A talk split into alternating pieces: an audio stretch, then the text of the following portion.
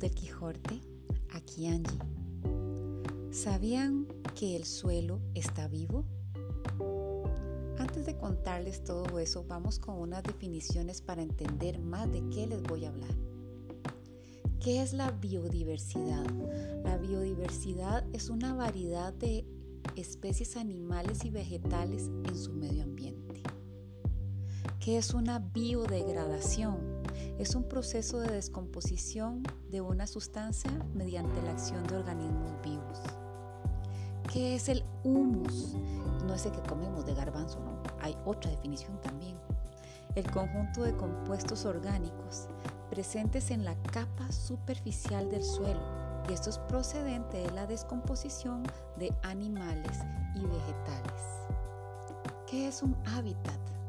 Es un lugar que tiene condiciones apropiadas para que viva un organismo, una especie o una comunidad animal o vegetal. ¿Qué es un ecosistema? Es una comunidad de los seres vivos cuyos procesos vitales se relacionan entre sí. Ahora sí, ¿sabían también que hay un universo invisible bajo nuestros pies? Los suelos son uno de los hábitats menos investigados de la Tierra, aunque generalmente no sea evidente a simple vista. Están entre los hábitats más variados y contienen algunas de las colecciones más diversas de organismos vivos. Increíble, ¿verdad? El suelo es uno de los ecosistemas más complejos de la, naturaleza. Contiene miles, miles de organismos diferentes, los cuales interactúan e intervienen en ciclos que hacen posible toda la forma de vida, por eso se le llama sistema de apoyo de la vida. En ningún lugar en la naturaleza están las especies tan densamente concentradas como en las comunidades del suelo. Vean, un solo gramo de suelo puede contener muchos millones de individuos y varios miles de especies de bacterias.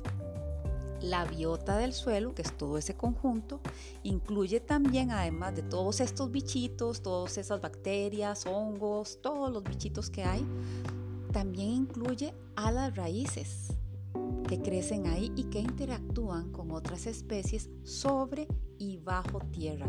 Qué maravillosa, ¿verdad? Que es la naturaleza. Vean, por ejemplo, los organismos del suelo mantienen procesos muy importantes como el almacenamiento o también se le llama secuestro de carbono, los ciclos de nutrientes y la diversidad de especies de las plantas. También la biodiversidad del suelo juega un papel muy importante en la fertilidad del mismo, en su rehabilitación, en la absorción de los nutrientes por las plantas, en los procesos de biodegradación y en la reducción de residuos peligrosos y en el control de plagas de forma natural. Los organismos del suelo aumentan la productividad de los cultivos a través de el reciclado de nutrientes básicos, Como nitrógeno, fósforo, potasio, calcio. La descomposición de la materia orgánica en humus, al aumentar de este modo la retención de la humedad del suelo y reducir el filtrado o el escape de nutrientes. También reduce la erosión. O sea, son tantas cosas que suceden, ¿verdad?